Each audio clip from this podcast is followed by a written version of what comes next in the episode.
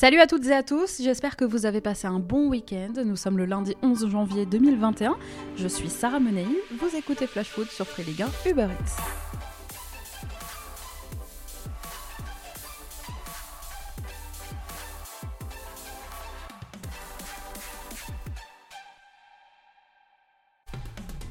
Dans un instant, on revient sur tout ce qu'il ne fallait pas manquer de cette 19e journée de Ligue 1 et on commence avec notre fait du jour consacré aujourd'hui au champion d'automne lyonnais. C'est un titre symbolique pour l'OL qui s'est fait peur, il faut le dire, samedi soir contre le Stade Rennais. C'était écrit, l'ancien Gaune Clément Grenier sur une passe D de Martin Terrier, autre ancien pensionnaire lui aussi de Dessine, a ouvert le score pour les Bretons avant que Benjamin Bourigeau ne fasse le break en début de seconde période. C'est par Memphis de Paille que sonnait l'heure de la révolte lyonnaise. Le néerlandais remettait les siens sur la bonne voie en marquant à la 79e avant de se passeur décisif trois petites minutes plus tard pour Jason Denayer, auteur lui de l'égalisation à 7 petites minutes de la fin de la rencontre. Score final de partout. Pas le résultat rêvé pour Lyon qui n'en reste pas moins donc champion d'automne et invaincu lors de ses 16 derniers matchs de championnat. Et ouais, ils n'ont plus perdu depuis la première journée de Ligue 1, les Lyonnais. Autre stat, en plus de ça, samedi soir, c'était la première fois depuis près de 20 ans que l'OL ne s'inclinait pas après avoir été mené 2-0 jusqu'au moins la 79e minute. Alors, champion d'automne, il en dit quoi, Rudy Garcia? Ça démontre qu'on euh, a fait une première moitié de, saison de, de, très, de très haut niveau, de très bonne qualité. Après, c'est un titre honorifique qui rapporte rien. Mais on voulait absolument être champion d'automne et, et, donc on voulait continuer notre série d'invincibilité. On était venu pour gagner, on était venu comme quand on est allé au Parc des Princes pour gagner ce match-là, mais on savait aussi, puisque je l'avais dit aux gars, que s'il n'y avait pas la place, euh, ou si on n'avait pas la possibilité, ou si on n'avait pas la qualité ce soir pour gagner, parce que ça en fait partie, il fallait au moins revenir avec un, match nul, et c'est ce qu'on a su faire. Et c'est bien. Et c'est bien ça, on continue sur une bonne dynamique surtout. Un titre, je le disais, qui reste symbolique, mais qui n'en reste pas moins important pour la confiance des Lyonnais quant à la suite de la saison, avec bien sûr, et Jean-Michel Aulas l'a rappelé samedi soir, une pensée particulière pour Gérard Houllier, qui nous a quittés en fin d'année. De son côté, leur adversaire du soir, le Stade Rennais, affiche aujourd'hui 33 points à l'issue de la phase allée, soit exactement le même total qu'a mis parcours la saison dernière. Les hommes de Julien Stéphan sont cinquièmes aujourd'hui au classement. Allez, tout de suite le reste de l'actualité de la Ligue 1 et toutes les autres infos qu'il ne fallait pas manquer de cette 19 journée de championnat. Il s'est passé plein de choses encore ce week-end en Ligue 1 et on commence par le deuxième match de Raymond Domenech sur le banc du FC Nantes. Une rencontre animée face à Montpellier et à l'arrivée un match nul, un partout. Ambroise Oyongo a ouvert le score pour les Hérotés très tôt dans la rencontre avant qu'Imran Louzan égalise au retour des vestiaires d'une belle frappe à l'entrée de la surface. Un nul qui n'a pas satisfait un Michel Derzakarian très contrarié après la rencontre. Nantes, de son côté, court toujours derrière un succès qui lui échappe depuis le 8 novembre dernier. Match nul aussi entre le FC Metz et l'OGC Nice, malgré une domination globale des Aiglons, puisque c'est Amine Gouiri qui a ouvert le score sur penalty. Mais Metz n'a rien lâché et les joueurs de Frédéric Antonetti sont parvenus à égaliser dans le dernier quart d'heure grâce à John Boy. Score final un partout. Nice reste sur une série de 4 matchs sans succès. Et plus les semaines passent et plus dans le jeu, on se dit que ces Aiglons ressemblent plus à ceux de Patrick Vieira qu'à ceux de Lucien Favre. Semaine parfaite en revanche pour Thierry Loret et ses joueurs qui débutent 2021 avec un deuxième succès consécutif en championnat. Dans le froid et le brouillard du Nord-Pas-de-Calais, Strasbourg a battu Lens 1-0 avec un Habib Diallo, unique buteur de la rencontre. Au classement, cette victoire fait beaucoup de bien aux Strasbourgeois qui redressent la barre petit à petit et s'éloignent de la zone rouge. Le Racing est 15e à l'issue de cette 19e journée. Et en face, eh bien, si Lens s'est incliné, il n'en reste pas moins à mi-saison le promu européen qui a pris le plus de points, 27 en 18 matchs, et promu qui a donc la meilleure moyenne au-dessus du lead de Marcelo Bielsa en Première Ligue ou encore de Benevento en Serie A ou de Stuttgart en Allemagne. À l'issue de cette 19e et dernière journée de la phase allée, les Lensois, avec un match de retard, sont 9e au classement. Samedi, toujours c'est Reims qui surclassait l'AS Saint-Etienne en s'imposant 3 buts 1 à domicile. Les Rémois prennent eux aussi de l'air au classement. Auteur d'un doublé, Boulaïdia en a profité pour atteindre la barre des 12 buts marqués en Ligue 1 cette saison. Il retrouve la tête du classement des buteurs à égalité avec Kylian Mbappé. De son côté, trois jours après avoir accroché le Paris Saint-Germain, l'équipe de Claude Puel est retombée dans ses travers. Fin de série et première défaite depuis 8 matchs pour des Verts qui se retrouvent aujourd'hui 16e au classement. Des Verts qui ont annoncé hier le départ de leur directeur général Xavier Tuilot. À en croire les informations du progrès, depuis plusieurs semaines, des tensions étaient nées au sein du directoire de la Saint-Etienne sur la place laissée au président Roland Romeyer. Les relations entre lui et Tuilot n'étaient pas au beau fixe et toujours selon le progrès, Jean-François Soucas, ancien joueur de la SSE et ancien directeur général du TFC, pourrait arriver dans la semaine pour remplacer Xavier Tuilot. En haut de tableau maintenant, le wagon de tête commence à se décrocher du reste. Monaco enchaîne, Lyon et Marseille sont un peu freinés, Paris et Lille, eux, repartent de l'avant. Et on commence par l'ASM qui s'est imposé à domicile 3-0 face à Angers. Quelques jours après sa large victoire à Lorient, Monaco a tranquillement dominé un SCO qui n'avait plus perdu à l'extérieur depuis début octobre. Un deuxième succès de suite que l'ASM doit en grande partie à Kevin Voland, impliqué sur les trois buts des siens. C'est notre coup de cœur du week-end, on y revient dans un instant. À Paris, les amarres sont largués. Samedi soir, Mauricio Pochettino a signé sa première victoire sur le banc parisien. Le PSG s'est imposé 3-0 au Parc des Princes face à Brest. Alors sur le papier, quand on voit 3-0, c'est un score eh bien plutôt trompeur si on n'a pas vu le match, parce que collectivement, c'est bien Brest qui a mieux joué et c'est encourageant pour la suite. Côté parisien, c'était un match marqué par le retour à la compétition de Mauro Icardi. Entré en cours de jeu, l'Argentin signe un retour réussi avec un but inscrit et une passe D pour Pablo Sarabia. C'était compliqué pour lui quand on l'a quitté sur blessure fin novembre. Eh bien, il a pris le temps de revenir il semble que ce soit pour le mieux. Un but, il faut le dire aussi, après un festival de Kylian Mbappé qui lui a offert une passe D. Moïse lui, de son côté, marque encore. C'est son neuvième but en Ligue 1 cette saison avant d'être remplacé donc par Icardi à l'heure de jeu. Et pour Keane, qui a marqué 4 buts lors de ses 5 derniers matchs avec Paris, ce retour de Mauro Icardi annonce une deuxième partie de saison qui peut être bien différente de la première. Le duel est désormais lancé, les deux vont se battre pour une place de titulaire, en attendant bien sûr d'en savoir plus sur l'avenir de l'attaquant italien qui est pour l'instant donc juste prêté hein, par Everton au PSG Mercredi soir, face à l'OM en finale du Trophée des Champions, le PSG pourrait compter sur le retour de Danilo et de Leandro Paredes. Mauricio Pochettino devra en revanche faire sans Presnel Kimpembe, trop juste, et reste encore une interrogation sur la présence de Neymar. Ce matin, le PSG sur ses réseaux sociaux a publié une photo du Brésilien à l'entraînement avec la légende. Il y a des news qui donnent le smile. De quoi laisser penser que Neymar sera probablement dans le groupe mercredi, on vous dira ça. Justement, puisqu'on parle de Marseille, l'OM n'a pas brillé samedi soir et n'a pas réussi à obtenir qu'un match nul frustrant à Dijon. On se demandait vendredi si André Villas-Boas allait encore mettre Dimitri Payet sur le banc. Eh bien oui, pour la deuxième fois consécutive, pas de Payet au coup d'envoi face au DFCO, remplaçant et buteur mercredi dernier face à Montpellier. AVB pensait peut-être faire de lui un super sub, un remplaçant revanchard sur lequel on pouvait compter une fois lâché dans l'arène. Eh bien cette fois, force est de constater que ça n'a pas fonctionné et que le Réunionnais a complètement loupé son entrée, oscillant entre mauvais choix et faux rythme. Score final 0-0 et Dijon, à défaut de gagner, prend encore un point, et cette fois contre un gros du championnat. À noter quand même toujours pas de but à domicile depuis six rencontres pour Dijon qui n'a pas gagné le moindre match de la phase aller à Gaston Girard. Allez, on leur souhaite une meilleure deuxième partie de saison. On reste à Marseille avec une info mercato maintenant et le départ annoncé de Kevin Stroutman. Évoqué depuis plusieurs jours, le prêt du milieu au Genoa serait sur le point d'être officialisé.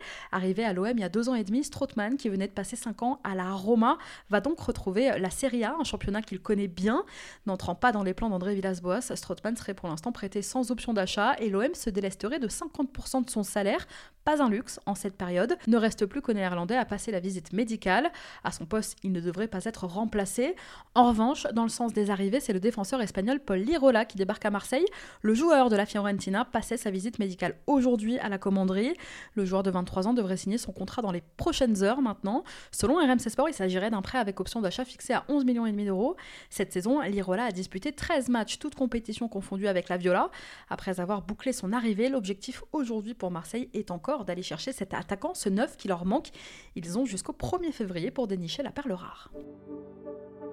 Autre info mercato en ce début de semaine qui concerne Lyon cette fois, Moussa Dembélé va partir. L'attaquant lyonnais devrait être prêté à l'Atlético de Madrid. Les deux parties se seraient mises d'accord autour d'un prêt avec une option d'achat à hauteur de 35 millions d'euros.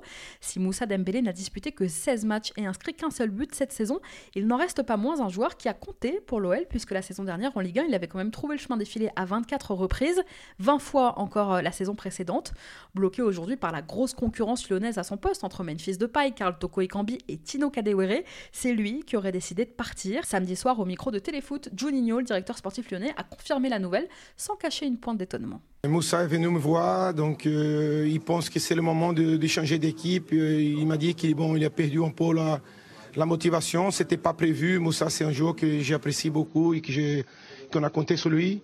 Mais en même temps, garder quelqu'un qui n'a pas envie de, d'y vivre vraiment euh, d'une façon intense ces prochains cinq mois-là, ce n'est pas l'idéal. Donc on discute avec l'Atletico, il n'y a rien de faire. Euh, je pense que Moussa, il, est tombé d'accord avec l'Atletico, mais ça manque, ça manque notre part aussi. S'il s'arrive, je lui souhaite bonne chance. Je le disais, Moussa Dembélé quitte donc Lyon pour retrouver plus de temps de jeu, mais de la concurrence, il va en avoir aussi dans la capitale espagnole entre le vétéran Luis Suarez et la jeune promesse Joao Félix. Avec un Renato Sanchez de retour, Lille samedi soir a battu Nîmes sur la plus petite des marges, score final 1-0 grâce au vétéran Bouraki Elmaz, encore lui. Lille continue sur sa bonne dynamique avec en plus de bonnes nouvelles en perspective, puisque les retours de Youssouf Yazice et Luis Arrojo sont prévus pour la semaine prochaine. Christophe Galtier a bien l'intention de poursuivre dans le même sens pour la seconde partie de saison. Écoutez-le à l'issue de la rencontre. C'est excitant, mais euh, il, faut, il faut rien lâcher, il faut être toujours euh, dans l'exigence. Euh, dans l'engagement. Dans le moindre relâchement, nous n'avons pas une marge, une marge énorme. Euh, dès qu'on se relâche, on est beaucoup moins performant, on commet des erreurs. Voilà, il va falloir être comme ça jusque dans la deuxième partie de, de saison. Et je vous en parlais vendredi, c'est désormais officiel pour Adama Soumaoro qui a donc pris la direction de Bologne en Serie A. Le défenseur lillois titulaire qu'à trois reprises cette saison en Ligue 1 est prêté avec option d'achat jusqu'à la fin de la saison. Alors, on a parlé de Lille, mais en face, à Nîmes, eh bien, à l'issue de cette 19e journée de Ligue 1, les Crocos restent lanterne rouge du championnat. D'ailleurs, écoutez avant la rencontre déjà l'accueil très hostile du bus des joueurs nîmois au Costières par une centaine de supporters en colère qui réclament la démission de Jérôme Arpinon.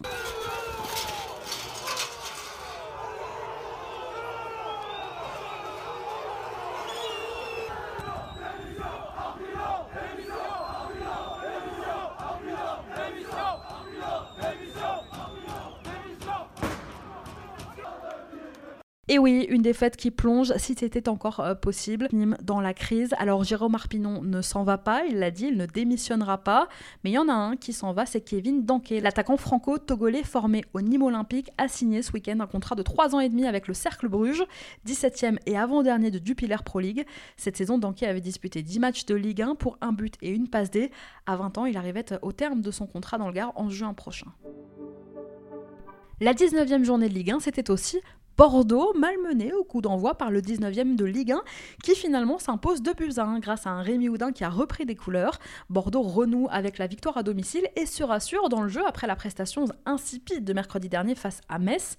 À noter samedi soir le retour de Laurent Koscielny en charnière centrale et celui de Samuel Kalou sur l'aile gauche, alors que celui espéré bien sûr d'Atem Ben Arfa est prévu normalement pour le week-end prochain. À mi-saison, les Girondins sont dixièmes au classement et ça leur va bien. Depuis le début de saison, on a vu qu'ils étaient capables du pire mais aussi du meilleur quand ils le veulent. Alors, on remet les dés au centre et on repart pour 19 matchs de championnat jusqu'à la fin du mois de mai. Et ça reprend dès dimanche après-midi sur la pelouse de Nice. Résultat des courses donc à l'issue de cette 19e journée, Lyon reste en tête du classement avec désormais Paris et Lille qui n'ont plus qu'un point de retard sur les Lyonnais. Au pied du podium, Monaco grimpe à la quatrième place, Rennes est cinquième, Marseille sixième. En bas de tableau, bon dernier Nîmes est plus que dans le dur. Lorient en 19e n'arrive pas à se sortir de cette mauvaise passe. Dijon avec 14 points à l'issue de cette phase allée reste barragiste, 18e au classement. Mais désormais, eh bien, le FC Nantes n'est plus très loin, 17e, les Canaries ne sont plus qu'à 3 points des Dijonais. Allez, on passe à notre déclat du jour. Elle est signée Andy Delors. C'est mon cœur qui parle. Et vous avez un chef d'espoir qui fut notre retenue.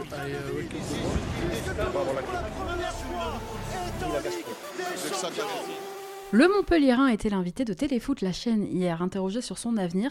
Il a clamé son amour pour le MHSC, écoutez-le. Moi j'aime le club aussi et donc, euh, donc voilà, j'ai envie de rester, le club aussi, donc euh, on va voir, euh, on va voir ce, qui, ce qui se passe. Après, euh, dans mon dernière interview, j'ai dit que qu'on peut jamais prévoir dans le foot, c'est ce, qui est- c'est ce qui est vrai. Euh, euh, du jour au lendemain, tu peux avoir une offre euh, que même le président peut pas, peut pas refuser.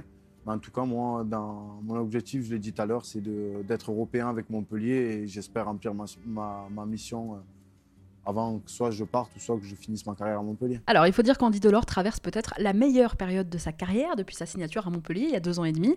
L'attaquant de 29 ans est le leader de ce MHSC. Il emporte même le brassard lorsque Vittorino Hilton n'est pas sur le terrain. Je vous rappelle que Delors est sous contrat dans l'Hérault jusqu'en juin 2024. Il a cette saison disputé 17 matchs de Ligue 1 et inscrit 8 buts. Il y a une autre déclat qui n'a pas pu vous échapper ce week-end, c'est celle de Michel Moulin, candidat à la présidence de la FFF, dont les élections se tiendront, je vous le rappelle, en mars prochain. L'homme d'affaires, homme de presse et président de Blois a déclaré au Figaro Didier Deschamps est un salarié de la FFF. Si au-dessus de lui, on lui dit de faire jouer Benzema, il doit le faire jouer. Voilà comment Michel Moulin imagine le poste, un monde où le président de la Fédé aurait la main sur les listes du sélectionneur de l'équipe de France. Alors même si Moulin assure aujourd'hui bénéficier du soutien de plusieurs anciens joueurs comme Peggy Yundula, Fabien Barthez ou Eric Dimeco, pas sûr qu'avec des propos aussi maladroits et une telle vision du management, il se fasse que des amis. Allez, on vous partage notre coup de cœur de la semaine dans Flash Foot. Tu le sais, je te l'ai dit dans la colline. Tu t'aimes d'une façon que c'est pas possible de le dire. Et tout le temps je te vois, tout le temps je te parle. Notre coup de cœur de la semaine, il est pour le monégasque Kevin Voland. Il fallait lui laisser un petit peu de temps pour s'adapter, mais alors depuis que c'est fait, il carbure. Buteur pour la quatrième rencontre consécutive, Kevin Voland a grandement participé samedi à ce que Niko Kovac considère comme les 90 meilleures minutes de la saison de l'AS Monaco pour l'instant. Une large victoire 3-0 face à Angers. Auteur d'un but et de deux passes décisives, l'Allemand se révèle impliqué dans tous les meilleurs coups de son équipe et bien souvent eh bien, à l'affût. Tantôt pivot, renard, exécutant froid, précieux aussi sans ballon, utile au pressing, Voland est un joueur très complet et ce Monaco-Angers a confirmé une tendance. Depuis que Niko Kovac a abandonné son 4-3-3 pour recentrer Voland dans un 4-4-2, eh bien l'attaquant allemand brille bien plus que son compère en attaque, Wissam Ben Yedder, beaucoup plus en difficulté en ce moment. Alors il a inscrit son 9 but cette saison, deuxième meilleur passeur décisif aujourd'hui en Ligue 1. Et eh bien Voland permet à son équipe de se replacer au pied du podium à l'issue de cette 19e journée. Voland, c'était cet été la première recrue 100% Kovac et pour l'instant, eh bien force est de constater que c'est une réussite. Comme quoi, trouver un bon attaquant à 15 millions d'euros, c'est possible. Bonjour tout le monde, ouais, je suis, je suis remonté aujourd'hui parce que écoute-moi, ça fait deux jours là. C'est commencé à me gonfler cette histoire. Je commence à avoir les boules je vais monter à la commanderie, je vais commencer à rafaler tout Marseille Avant de vous quitter, on voulait rendre hommage aujourd'hui à Christopher Maboulou, l'ancien joueur de Bastia, est décédé ce week-end d'un arrêt cardiaque. Il avait 30 ans, originaire de Montfermeil. Le joueur s'était révélé à Châteauroux en Ligue 2 avant d'évoluer notamment donc à Bastia et à Nancy. Il avait disputé 58 matchs de Ligue 2 et 29 matchs de Ligue 1 dans sa carrière. Hommage aussi à l'ancien pilote automobile Hubert Auriol et au journaliste Georges Pernou.